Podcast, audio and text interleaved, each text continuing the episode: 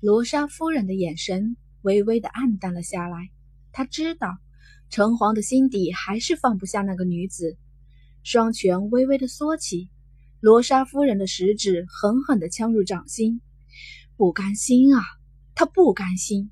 她陪伴了城隍这么多年，还比不上十多年前城隍对那个女人的惊鸿一瞥。再有就是，那个女人是他的亲姐姐。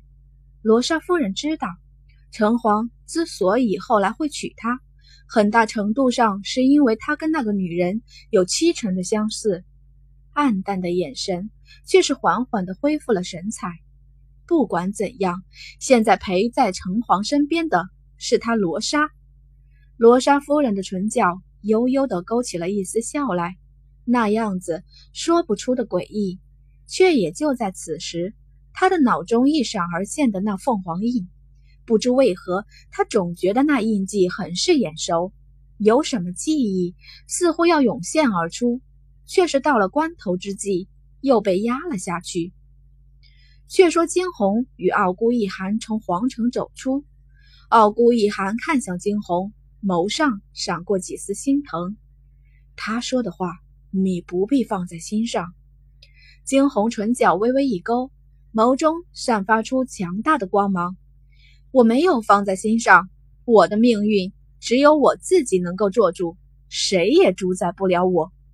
转过头去，他微眯起眼，看向远方，眸中一片深邃。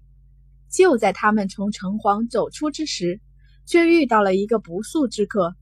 那一身白衣的男子淡然地站在一边，他的双眸微微眯起。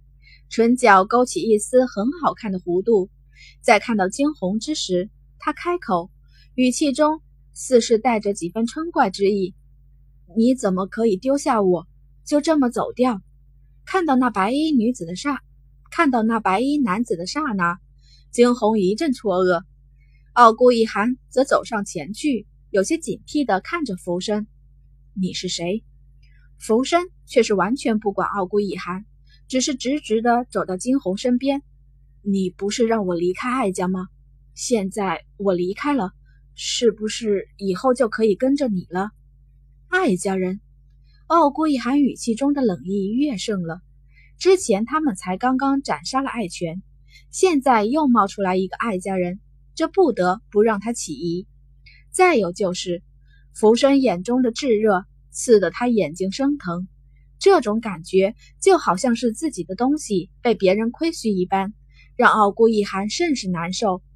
傲孤一寒周身散发出无尽的冷意，面无一丝表情。他开口：“若是因为爱权的缘故想来寻仇，大可不必绕过的，大可不必绕过这么多的弯子。”浮生却是笑了，他白净的脸上绽放出了一丝笑颜。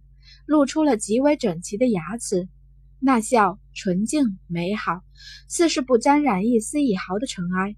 细看，却依旧能看到他笑容中的几分凄凉之意。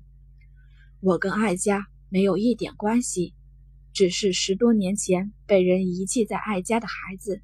说着，他抬起头去，再是换上一副无辜的表情，那双大眼看向惊鸿，眸中满是期盼。你会让我跟着你的，对不对？期盼的眼神在那一刻，却似乎是触动了惊鸿心底的一根弦一般，让他狠狠的一震。惊鸿微微怔愣在了原地，看着他，他的神色竟是不自觉的微微放松了下来。见此，浮生的笑意越是越发深刻，他笑得如沐春风，看上去甚是舒服。傲孤一寒不着痕迹地拉过了惊鸿的手，傲孤一寒苦笑，没办法，他家小东西就是这么大的魅力啊！就在此时，四周又是一阵强劲的气势而来，惊鸿抬起头，双眸微微眯起，而后摇头轻叹：“这生活还真是不太平静啊！是你们杀了我宇文家的兵团。”那是一道甚为粗犷的声音。与此同时，一个身穿黑袍的中年男子从半空坠落，那一身黑袍带起无尽的气势，四周的空气一时间反似沉寂了一般。这也是一个高手，一个悬立在先天顶峰、即将突破后天的高手。若是只有他一个人前来，定不会有威胁力。令人叹为观止的是，在这黑袍男子降落之后，身后又陆陆续续的有五六个先天高手落了下来。惊鸿与傲孤一寒对视一眼，二人皆从对方的眸中看出了几丝兴味，摇头轻叹。傲孤一寒不免乍舌叹息，唇角微微上扬，似是在笑着。只是细看，却看不出半分笑意，眸中有着的只是无尽的冷意。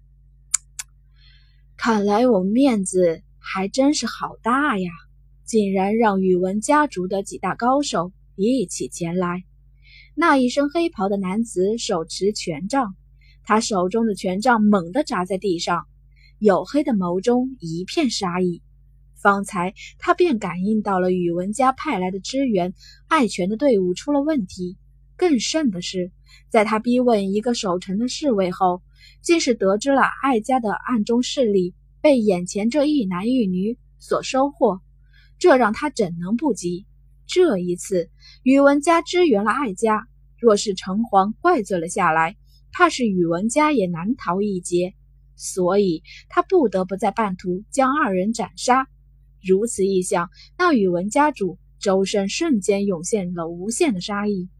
惊鸿唇角微微一勾，又有人送上门来给他们练手，何乐而不为呢？你先走。他转过头去，看向一边的浮生，叮嘱道：“浮生又是眯起了眼来，露出了洁白的牙齿。你在关心我吗？”惊鸿狠狠地瞪了眼他，还不待他多说话。周边几个人就已经围了上来，再是无暇顾及浮生。景洪与傲孤一寒投入了战斗之中。宇文家家主玄力只有先天顶级，的的确确比不上傲孤一寒的后天。可是这几个人加起来，再加上那宇文家主手中甚是诡异的权杖，双方这一刻竟是完全不分上下。宇文家族的黑袍随风飞扬。他高高举起权杖，那权杖间无数道金光射出，直直地射向了惊鸿与傲孤一寒。这一次的攻击不同于以往的任何一次，以往所有的攻击都是玄力使然，而这一次却是那权杖作祟，一红一白，身影上下翻飞，将那道道金光完全的挡住。宇文家主脸上无限的狠厉。他看着眼前的二人，发誓一定要将他们拿下。